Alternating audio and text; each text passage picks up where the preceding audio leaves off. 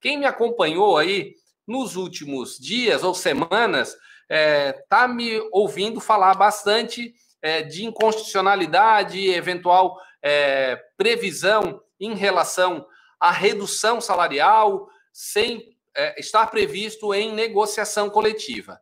E essa medida provisória, em alguns aspectos, em determinadas circunstâncias, de fato, ela remete à possibilidade de redução salarial e também de suspensão por acordo individual.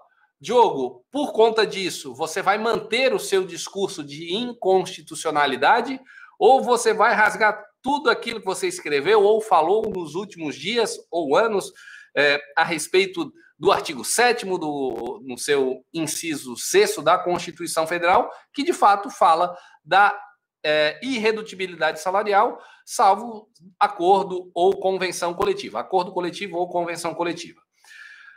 Vamos lá, pessoal. É, de fato, se a gente for fazer uma análise fria e aplicar de forma rigorosa os limites da Constituição Federal, de forma isolada, o artigo 7 inciso 6 a gente vai sim se deparar com uma inconstitucionalidade. Como eu falei, uma análise fria e direta do dispositivo. Diogo, você acha que será declarada inconstitucional essa medida provisória, especialmente naqueles aspectos em que traz a possibilidade de negociação por acordo individual, naquelas faixas, naquelas categorias? Sinceramente, pessoal, eu acho que não vai ser declarada a inconstitucionalidade, tá? Quem vai decidir isso vai ser o STF.